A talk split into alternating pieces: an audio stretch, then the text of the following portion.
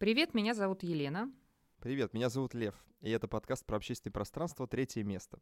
Уже второй день идет наша ежегодная конференция «Фабрика пространства». Сегодня у нас в подкасте одна из гостей конференции — Нелли Бахтеева. Это арт-директор культурного центра «Медиатека» из Пензы. Нелли, привет. Привет. Привет, Лев. Привет, Лена. Медиатека — это точка притяжения людей в городе, коворкинг и лекторий с чайной и маркетом. И с очень интересной, даже драматичной историей, с которой мы сегодня познакомимся. Тогда и сейчас. А, Нель, привет. И расскажи, пожалуйста, сначала просто про идею медиатеки, да, как она появилась, с чего началась история? История началась э, в 2000 13 наверное, в Пензе случилась такая ситуация, город, откуда я, собственно, родом, и где я сейчас обитаю большую часть времени своего. А в 13 году у нас освободилось помещение. Вот, бывшая филармония, такое большое, в центре города, красивое, классное. И у нас была инициативная группа, которая хотела из этого здания сделать дом полезных проектов. А, мы готовы были найти спонсоров, инвесторов, делать там ремонт, придумать концепцию. У нас было человек 10, мы ходили в правительство, делали красивые презентации, но здание отдали Министерству образования, там получился Дом молодежи. Вот, и мы такие, ну, расстроились, конечно, что ничего не получилось, но какая-то идея вот засела, что что-то такое городу надо. И с тех пор, где бы я ни оказывалась, в каком городе, в каком стране, я обязательно шла в какое-то общественное пространство и смотрела, что там как. И так получилось, что вот у меня вызрела к 2019 году идея какого-то своего пространства, как это вообще может быть. А, так как я 8 лет на данный момент занимаюсь чайным пространством, э, с 50 до 200 метров, э, то есть, ну, какой-то опыт организации вот всего этого был. Э, и, конечно, благосфера и фабрики пространств, они дают некий такой толчок, пинок, э, и пандемия, э, и, ну, у меня, как э, у человека коммерческого, вот, э, всегда есть э, такой вопрос к Вселенной по помещению, потому что помещение — это вообще главное все, основа всего проекта. И э, у всех есть свои способы поиска помещения. У меня поиск такой. Я сначала формулирую, что мне надо, какие, какие площади, какие окна, какие лесенки, какие, там, какой район. А потом я формулирую, какая мне нужна цена — если мне Вселенная такое дает, я иду. Вот. И mm-hmm. у меня были по медиатеке э, требования к Вселенной достаточно строгие по помещению, как оно должно быть, в каком виде. И очень э, у меня были такие скромные запросы по цене. То есть мне нужна была дешевая аренда для большого пространства. И получилось так, что вот такое помещение пришло пришло в 2021 году. Это совпало с тем, что мы вынуждены были съехать с чайной ввиду пожара, который возник на крыше вот, mm-hmm. помещения, которое мы арендовали. Вот, ну, в общем, все так вот просто совпало. Я не хотела, у меня проект лежал на полке, ждал, когда мне дадут, когда мне там будет дешевая аренда, и вот оно все случилось. Вот это был февраль, январь-февраль 2021 года, и очень сильно казалось, что пандемия скоро закончится, и народу захочется тусоваться, быть друг, друг другу ближе и так далее. То есть, во-первых, мы начали в начале второго года пандемии, э, и я рассчитывала, что еще год э, как раз вот первые старты мы попробуем, и э, все будет хорошо. Потом была оформлена некоммерческая организация, поскольку я тогда еще и сейчас, ну, в общем, продолжаю себя пробовать в, как некоммерческая организация. И вот так мы поехали. Угу. А почему медиатека? Что это за название? А, медиатека. У меня во всех моих проектах всегда очень все плохо с неймингом. Вот, я всегда очень долго думаю, и всегда мне не очень нравится то, что в итоге получается. Но вот открываться уже надо, и надо что-то какой-то там логотип и название. Медиатека э, — это подсмотренное название в Грузии. Там есть такой, такая государ... ну, сеть государственных библиотек с названием «Медиатека», как место работы с информацией. То есть uh-huh. там и коворкинг. У нас задумка была коворкинг, кофейня, лекционное пространство, пространство для событий, э, ну, по стандарту, в принципе, вот. И второе крыло проекта коммерческое, это чайный дом, он никуда не делся, он вместе с проектом был. И забыл сказать самое важное, это был спальный район, это был не центр, это был торговый центр в спальном районе. Как раз там вот случилась ситуация, что он там долго пустовал, там и так далее, вот, и поэтому все как-то вот звезды сошлись. Мы были вот в сердце 100-тысячного района спального, и мы большие молодцы, что мы просто поверили в то, что в спальном районе эта вся история может быть, и она хорошая случилась достаточно. Давайте про содержание медиатеки, собственно, что это такое? Ну, такими штрихами уже прозвучало, что там есть чайный дом, я думаю, совершенно не все тоже понимают, что это. Вот, что там что-то есть под кафе-коворкинг, что происходит в медиатеке? Прошедшем времени, к сожалению, происходило. 10 мест для коворкинга с удобными креслами. У нас в Пензе просто понятие коворкинга это настолько вот не развито вообще, то есть все айтишники тусят либо в кофебине в местном, либо, в, либо по домам. Вот. То есть такого понятия вот коворкинг, оно нет. Есть коллеги в Клевере, но у них э, специфическое пространство, оно вот немножко не очень стандартное. И я делала акцент на том, что у нас удобные кресла, окно, столы, хороший Wi-Fi, э, что у нас в доступе там чай, кофе, все такое, и мы пытались создать вот именно такую рабочую обстановку, потому что коворкинг — главная фишка, когда все сидят пыхтят, и ты тоже с ними пыхтишь. Вот. Дальше у нас была плотная событийная программа. Мы ставили цель 30 событий в месяц как минимум на территории медиатеки, плюс там учайная своя программа была. Одно-два мероприятия планировалось крупное, до 100 человек, ну, от 100 человек, и все остальные маленькие. То есть каждый месяц в течение 11 месяцев мы выстраивали вот какое-то одно крупное ключевое событие э, и много-много маленьких. Маленькие мы инициировали сами, мы предоставляли аренду, если события нам так или иначе там не по формату не подходили. Были события, которые мы включали в афишу, вообще доступно, и это было 50 на 50, мы делили с авторами, с ведущими. И были э, аренды, когда, допустим, там риэлторы собрались, там у них какой-нибудь там тренинг, мастер-класс, и это, естественно, не идет в афишу, но это нам дает базу для нашего существования. Ну, нельзя не спросить, э, мы говорим сейчас про медиатеку в прошедшем времени, а что случилось? А, случился февраль 22 э, года, и мы не, не обговорили очень важный момент, откуда были деньги на проект. Вот, это был частично собственное средство, частично я на меценатила. Вот, то есть это были не спонсоры, это были меценаты. Спасибо огромное за поддержку моей идеи. Вот, и так получилось, что в феврале просто все возможности перекрылись. Я думаю, все понимают, почему. И э, я села, посчитала рационально, сложила все риски и поняла, что просто я на себя не готова брать риск содержать такой большой проект, сложный проект, непонятный проект ввиду э, непонятной экономической, политической, общественной вообще ситуации. То есть, ну, я э, испугалась того, что, что мне предстоит дальше с этим проектом. И, ну, это был драматичный, так, достаточно такой мой личный момент, про то, что я две недели просто вот... Очень жалко было бросать, но при этом было понимание, что дальше непонятно что. А все в медиатеке поставлена точка или все-таки, может быть, продолжение будет? Да, у нас было два месяца споров с собственниками. Вот я просила э, оставить чайную, сохранить чайную в том месте, где она есть, как коммерческий проект. А, про площадь мы тоже с вами не сказали. 200 а, 250 метров занимала медиатека, 120 метров занимал чайный дом. То есть это все было вот общим таким крылом в 370 квадратных метров. Вот, и я пыталась договориться, чтобы мне оставили 120 и сохранить площадку, потому что чайная, как 120 метров, она там до 50 человек в себя вмещает при желании. И можно было всю программу оставлять. Но собственники не пошли на разделение площади, и поэтому мы вынуждены были уехать. А сколько человек было в команде? Кто были эти люди? В медиатеке было постоянно 3-4 человека, включая меня. Два администратора, арт-директор и я. Э, ну, у Чайни там своя история. Получилось зацепить локальное сообщество? Стало чем-то медиатека для них? Конечно, получилось. И когда местные люди мне говорят, вот, Нелли, у тебя там не получилось, наверное, к вам народ не ходил, не получилось с точки зрения финансовой устойчивости и количества рисков на одну меня. Вот, вот это не получилось, это я не рассчитал. Но я думаю, февраль никто не рассчитал, и никто так не думал даже вот и пандемию мы как-то выдержали, потому что в феврале у нас были ограничения, как у торгового центра, то есть еще плюс к этому мы в торговом центре, и там нас признавали общепитом, хотя мы вообще ни разу не... Ну, и так далее. Вот, вот это все, что касается торговли в торговых центрах. Была посещаемость людей, так как мы когда-то арендовали в центре помещения, я могу сравнить центр со спальным районом, и э, если пересчитать на площадь, трафик чуть-чуть снизился, но с учетом того, что квадратный метр был дешевле, как бы там то на то. То есть, э, если считать по квадратам, трафик подсократился, но если считать по стоимости аренды человека, то, то на то и вышло. То есть мы привлекали людей из других районов, с нашего района. У нас на тот момент у меня проекту было 7 лет, и были люди, которые вообще не знали там, ни обо мне, ни о чем, ни о проекте, которые приходили уже в этом спальном районе. Вот, получилось. Пенза, как я думаю, многие города на 500 тысяч, она достаточно туговатая, то есть надо, чтобы три раза человек услышал, потом кто-то его взял за руку, и он обязательно вот за руку придет. А так вот один полюбопытствовать не придет.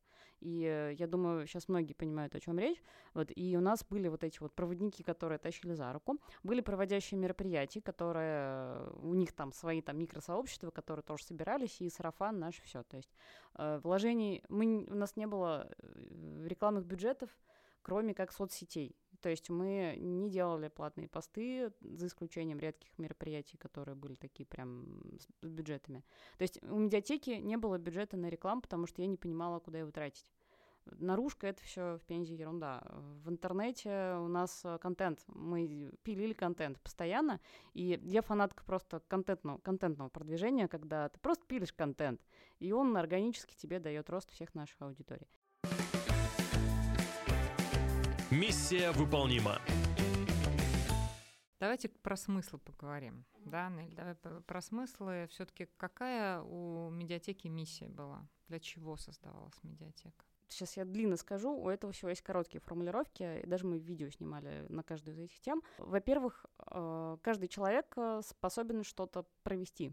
То есть я фанатка микрособытий, фанатка микропроектов, я люблю события на 20-30 человек, и мы вытаскивали людей, которые вот сидят на кухне, думают, а вот я ничего не могу. Потом бац, и он там проводит какое-то мероприятие сам.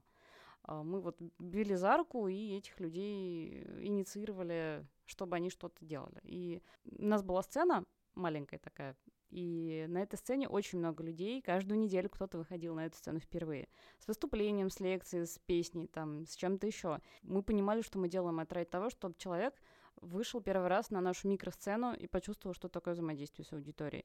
Потому что у кого-то потом, ну, условно, там, 10 человек вышли, у двоих это куда-то что-то куда-то пошло. Вот. Угу. Уже это может быть не на нашей площадке и как-то еще, но просто человек вот взял микрофон в руки, что-то там сказал, вот, и э, получил от этого какой-то опыт.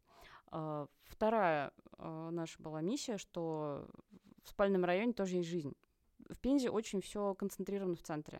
То есть у нас очень большая проблема, то, что все в центре, по районам только то, что связано с, ну, там, с едой. Вот, ну, то есть на районах можно жить, принципе. Есть что поесть, есть там что надеть, есть что построить. У нас Леруа Мерлен рядом э, с, с нашим был торговым центром. Вот, а досугово кинотеатр где-то там, ну, какие-то вот там главные улицы где-то там. Вот, и мы говорили, что в Арбеково есть жизнь, возможны культурные центры в спальном районе, и мы это доказывали. И вот эти вот 100 тысяч населения микрорайона очень нас в этом поддерживали. Вот, то есть очень нам многие говорили, что в шаговой доступности, да это вообще космос какой-то, конечно, мы будем ходить, мы будем. Абонементная система у нас не получилась, у нас был куплен три абонемента за все время месячных на посещение всех событий. Почему-то э, вчера вот говорили про абонементную систему в софетских центрах, наверное, вот как-то в Москве это срабатывает. В Пензе все платили дороже разово. Угу. Даже были люди, которые разово оплачивали больше, чем стоимость абонемента, и говорили, что ну, я не готов на абонемент, я лучше переплачу, ничего страшного. Эля, как ты считаешь, а что делала э, медиатеку третьим местом? Э, ну, если мы идем по теории третьего места, то первое это стабильный, стабильный персонал, то есть люди, которые способны на выстраивание глубокой длинной коммуникации. Вот у нас э, персонал достаточно стабильный был. То есть э, с второго-третьего раза человека мы уже знали, что он там, кто там. Ну, мы брали же сразу же контакты, примерно понимали вообще, что как. Плюс на наших всех событиях зрители, так как их не очень много, они, ну, разговаривают. Вот, поэтому представление о том, что это за люди, было. Это было местом, куда просто приходили. Вот тоже, как вчера было сказано, ну просто вот приходят и что-то вот непонятно, что делать, но находится. А, там можно было оплачивать присутствие просто. Ну, там 300 рублей день у нас стоило присутствие в пространстве. Просто побыть. Просто побыть, да. Угу. Вот. Э, чай, там, кофе и так далее. Вот это все было. Во-первых, у нас строго безалкогольное пространство. Вот это притягивало многих. Я знаю родителей, которые отправляли к нам детей, потому что там нормально. Потому что там вот плохому не научат. А, и это тоже важно на районе, потому что в торговом центре у нас были подростки, вот те самые, которые шарятся по торговым центром зимой, потому что холодно, у нас была для них специальная лавочка. Мы с ними договаривались, что они себя ведут хорошо, и тогда они могут теплой лавочкой пользоваться. Вот. И э, на самом деле это находило сопротивление организа... Э, учредителей торгового центра. Они были вот не очень этому рады. Но это была лавочка на моей территории. Я как-то попала в подростковую аудиторию. Я вот все думала, как же в эту аудиторию попасть. Они пришли сами. У нас есть э, косплееры, которых не принимают нигде. То есть ни библиотеки, ни там, ну, какие-то большие площадки, которые могут э, вместить там 100 человек, а, они косплееров боятся там по разным причинам. Ну, всех там дети в париках с синими волосами почему-то пугают. Вот, а меня они не то что не пугают, они меня радуют. Я рада, когда у меня 100 наряженных детей и снимают для ТикТока в каждом там коридоре. Вот, и тоже у нас были из-за этого терки с торговым центром. Э, претензии вот из серии у вас дети на эскалаторах ездят в париках. И что? И что? Ну как? Говорю, ну, ну что такого-то? Скажите мне, что не так? Они там пристают кому-то и так далее. Вот. Они громко хлопают. И что? Ну, то есть вот, э, конечно, ощущение, что мы были другой планеты, э, было периодическое. Вот подростковая аудитория очень быстро схватывала, зачем нужно это помещение, что здесь можно делать, зачем сюда приходить, книжки. У нас... Или когда говоришь подростковый, это все какой возраст? Ну, 16 и старше. Угу. То есть 15. уже старший подростковый Старший, да. возраст. да. Угу. Понятно. Фишки и плюшки. Уже рассказали про скамеечку, еще какие-то мелькнули детали. Хочется попробовать увидеть эту медиатеку. Проведите нам такую визуальную экскурсию. Вот мы входим. Куда, во-первых, входим? Это второй этаж там торгового центра или что, или подвальный. Куда мы входим и что мы видим? А, Видели Мы бы. заходим в центральный вход э, торгового центра в спальном районе большого самого района Пензы. А Он, кстати, был в шаговой доступности от остановки, 50 метров от остановки, и у нас был пандус, кстати. У нас была, хоть и третий этаж, у нас была доступность для всех людей на любом виде транспорта, и это было прекрасно, потому что они у нас тоже обитали периодически. Итак, мы заходим в главный вход, а, либо на эскалаторе, либо на лифте поднимаемся на третий этаж. А, Недалеко от лифта и эскалатора, тоже буквально там в 30 метрах, находится вход в большое такое просторное пространство. Сразу мы видим много книжных полок с книжками, которые можно читать, находясь в пространстве и полку для буккроссинга. А дальше мы видим администратора, который встречает и обязательно каждому входящему рассказывает, э, куда все попали. А Если это событие, соответственно, там происходит оплата, если это проход в чайную, то есть вот чайная была дальше, Мгм. медиатека была сразу. Мгм. Вот, и если это было дневное время, то можно было сразу увидеть коворкеров, которые коворкают э, чуть-чуть справа окна. Э, И если чуть-чуть завернуть, можно было увидеть уже сцену, на которой все происходило. Мгм. Мгм. Были какие-нибудь фишечки в оформлении, что-то такое дизайнерское интересное? У нас а, были четырехметровые потолки, то есть это было хоть и торговый центр, но там было максимально, скажем так, лофтово. То есть там вот перекрытие бетонное, вот мы еще только подобрали серый цвет э, гармоничный, вот, и у нас такой был серо-оранжевый дизайн. Вот оранжевые были кресла в коворкинге, серые столы, вот, и сцена такая была тоже темно-коричневая, вот. И э, у нас была, был 33 метра гирлянды на потолке, то есть а, Лампочки, в смысле? Да, теплый, теплый такой ламповый свет из 33 метров гирлянд. И вот это то, что просто попадало во все фотографии. Сейчас даже пространства нет, а фотографии все как имиджевые используют вот для, там, когда кто-то публикует, там, как у нас были уже проходящие события, вот они у нас были вот так. И мне очень нравилось, что мы сделали пространство очень гибридным. То есть у нас был звук, у нас была сцена. Сцена, если что, могла стать там какой-то активностью. А, У нас там были и вечеринки, и с пластинками, и у нас был как-то спикдейтинг. Это спиддейтинг только на английском языке. Там у нас размещ- Спикдейтинг. Спикдейтинг, да, вот. Там у нас размещалось вот два стола для спикеров, вот. А, проектор, то есть это все в зависимости от мероприятия подстраивалось, от делового до вечеринки. И причем все это монтировалось там легко, все можно было двигать, и это было очень удобно. А что у вас было такого, чего не было у других? У нас была, а, я обычно это называю э, сетка афиши интеллектуального досуга. То есть у нас были, был лекторий с а, лекциями, было два книжных клуба, спикдейтинг, то есть а, что-то вот такое про интеллектуальный досуг, про открытие новых знаний, про циркуляцию идей. Вот это вот моя, мое слово «циркуляция идей», это вот то, ради чего тоже медиатека была создана, потому что идеи, они всегда в людях. Они, конечно, и в книжках, но почему-то, когда собирается книжный клуб и транслирует это через человека, оно почему-то гораздо интереснее, увлекательнее, и вот э, идея найдет своего, свою голову. Вот. И это у нас там происходило. Плюс у нас э, в коворкинге вот у нас были иногородние, как правило, гости. Вот, то есть э, из Москвы приезжают люди, приезжают в коворкинг и удивляются, там, о, как у вас тут здорово. Вот, и мои коворкеры пензенские вот, знали эту фишечку, и если хочешь пообщаться с кем-то, то вот они это использовали. Циркуляция идей, циркуляция людей. э, В Пензе не такая большая прослойка э, людей, кому потребен интеллектуальный досуг, и когда эти люди друг друга находят, это счастье. Ну, я этих людей нашла. Вот для меня тоже, конечно, самая большая, наверное, миссия. Самое большое мое удовольствие от проекта — это то, те люди, которые к нему притягивались.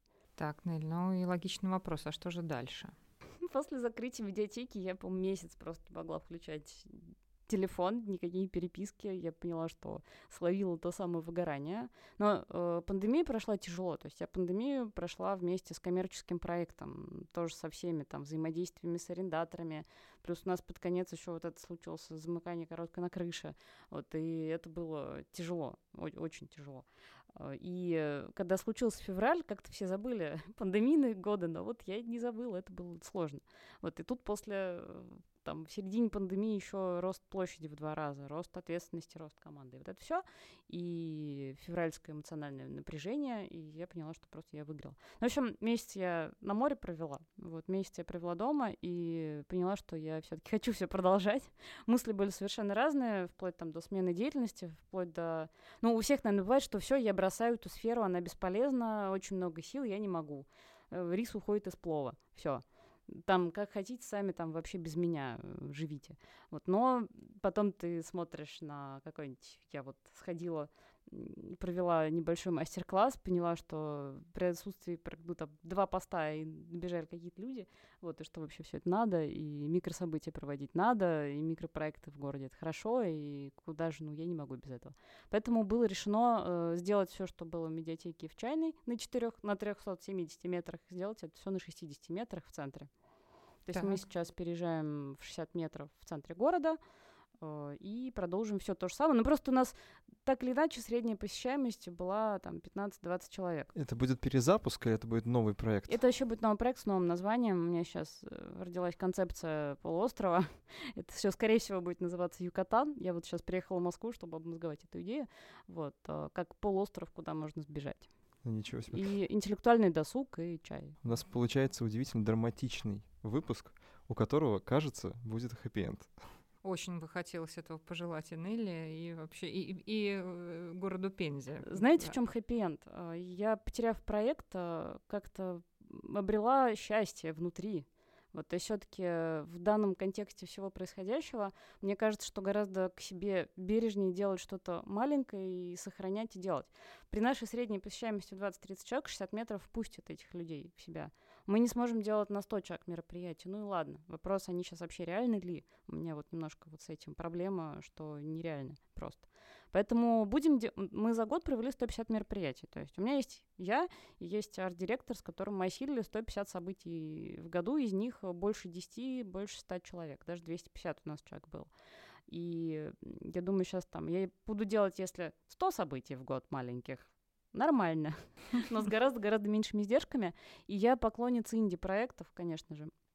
Инди все. Independent. Independent, да. То есть для меня еще на третье место Индия. сейчас две, две мои и микропроекты, э, и микрособытия. Это вот мои идеи, которые мной двигают. То есть в, в 60 метрах это то, что я способна обеспечить сама чаем. Вот продажами чая, чем я уже там 12 лет занимаюсь. И я смогу делать события, отбирать эти события, фильтровать ведущих и выстраивать афишу, и никому за это не быть ничего должной. Вот мне хочется пожить в этом состоянии, пускай в маленьком проекте. Вот я решила так. Конечно, э, были идеи там в 2020 году, что хочется масштабироваться, хочется больше влиять, хочется больше аудитории, хочется больше-больше, но мне кажется, во всем происходящем сейчас важно сохранить то, что есть, а развиваться, я не знаю, когда-нибудь дальше, потом, послезавтра. Хорошо, Нель, тогда напоследок наш небольшой блиц. Напоследок, блиц. Мы задаем длинненькие вопросы, а вы на них кратенько отвечаете. Максимально вот такая интересная штучка. Итак, э, первый вопрос. Что вы посоветуете тем, кто планирует открыть собственное общественное пространство? Во-первых, хорошо отдохнуть перед стартом и понять, что ближайший год будет очень мало времени на себя. Какое будущее у общественных пространств? Я в этом плане идеалистка. Я считаю, что они нужны будут всем всегда. Онлайн не убьет офлайн никогда. Почему вам лично важно развивать общественное пространство? У меня а как иначе? Отлично. Вот это прекрасное, мне кажется, завершение этого подкаста. А как, дорогие слушатели, иначе? Итак, это был подкаст «Третье место». Мы говорили сегодня с очень интересной собеседницей Нелли Бахтеевой из Пензы, которая только что завершила проект «Медиатека» и уже вскоре откроет новое пространство в самом центре города Пензы. Пожелаем ей удачи. Спасибо. Спасибо. До следующих выпусков.